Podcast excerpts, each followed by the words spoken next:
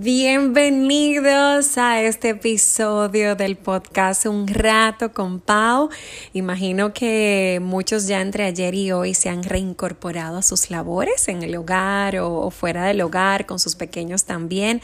Así que espero que puedan tener una semana muy reparadora. Hoy quiero hablar un poco sobre el significado del título. Eh, Jesús no necesita tiempo fuera. Y para explicarlo, quiero compartirles algo que nos ocurrió con nuestro hijo más grande hace unos días. Resulta que al iniciar la Semana Santa él empezó a sentirse muy enfermito de repente y al llegar a emergencia hubo que ingresarlo para estabilizarlo porque sus vómitos y dolor de cabeza no paraban.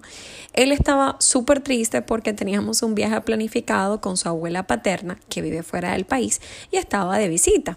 Ambos estábamos muy agotados y arrastramos mucho cansancio, pero gracias a Dios él pronto empezó a recuperarse y pudimos ir unos días a la playa con toda la familia. Al estar allá, en un momento mi esposo decidió que camináramos hacia unos manglares que quedaban un poco distante del apartamento.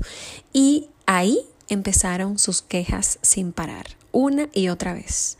Él se quejaba por todo y por nada, por el frío, por el calor, por la arena, por el mar, por el sol, por los primitos, por todo. Por mi mente yo solo pensé, me detuve en un momento y decía, ay Señor, yo, yo tengo varios días sin dormir, tú lo sabes. Y literalmente las quejas de Él me están retumbando cada neurona en mí. Padre, yo no puedo cambiar su corazón y hacerlo más contento en este momento, pero yo sí necesito unos minutos fuera para distanciarme de Él mientras yo respiro. Y ahí saqué mi celular y empecé a oír alabanzas durante todo el camino y a todo pulmón, porque yo necesitaba tener un momento de tiempo fuera. En ese momento eh, me llegó a mi mente esta frase, eh, Jesús no necesita tiempo fuera, ¿Qué, qué distinta soy de Él. Él no necesita apartarse de mí para pensar dos veces lo que tiene que decirme o para manejar su ira o su frustración conmigo o su impaciencia. Nunca por eso podemos entender por completo completo, así al 100%, lo ancho, lo profundo y lo perfecto de su amor. Él está ahí con sus hijos en todo tiempo, viendo nuestras luchas más profundas, guiándonos, confrontándonos y amándonos, amándonos bien, a pesar y en medio de ellas sin tiempo fuera, porque ya se cansó de mí o porque ya no me puede ni mirar a los ojos de la rabia que tiene o porque ya se dio cuenta de que yo sigo siendo una pecadora. No. Sin embargo, nosotros, siendo humanos, pecadores redimidos, aún necesitamos tiempo fuera. Necesitamos tiempos de descanso y de distancia para apelar a su sabiduría y tomar decisiones piadosas. Por eso es motivo de gran gozo saber que Él no va a necesitar ese tiempo como nosotros porque cada parte de su carácter es perfecto. Cada movimiento, cada cosa que Él permite orquesta en la vida de sus hijos es sabio y trae algún bien. Saber esto es un motivo más para celebrar cada día que contamos con un Dios presente, cercano, siempre dispuesto a lidiar con todo el lodo, que nadie, que nadie quiere lidiar, pero Él sí está dispuesto a lidiar y Él quiere que por eso lo llevemos siempre a sus pies. Y esa cercanía, ese amor inagotable, esa relación que podemos tener con Dios es gracias a una sola cosa, el sacrificio perfecto de Jesús, quien vino a morir por pecadores para darle una nueva vida, una vida abundante, no como la que ofrece el mundo, no, una vida de verdad. Y esto es lo que recordamos justamente en esta época. Recordamos cómo Él se despojó a sí mismo para darnos a nosotros una vida nueva. Se despojó para humillarse y cargar por nosotros el peso de esa cruz. Lo dio todo, todo.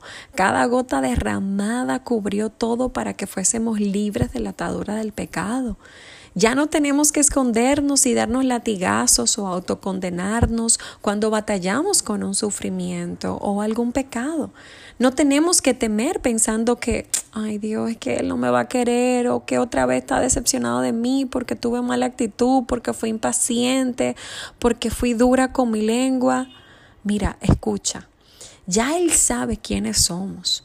Él sabe lo que somos capaces de hacer. Los que aún a veces creemos que podemos hacer muchas cosas buenas sin Dios somos nosotros. Nosotros somos los que a veces vivimos en Belén como con los pastores.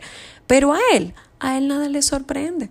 Él conoce aún nuestros pensamientos más íntimos, todo de nosotros. Él sabe mejor que nadie lo necesitados de Él que somos. Y es ese asombro que cautiva y transforma nuestros corazones. El asombro por su grandeza, el asombro por enviar a su hijo a tener una vida tan difícil por amor a nosotros, el asombro por esa gracia que nos extiende, porque en vez de salir corriendo cuando yo tengo mala actitud, Él me anima a que yo vaya corriendo en dirección a Él, porque no me quiere dejar solo porque Él me quiere transformar a su imagen, porque Él quiere completar la obra que ha empezado en mí. Yo no sé a ustedes, pero esa cruz es el más grande recordatorio de amor hacia mi vida.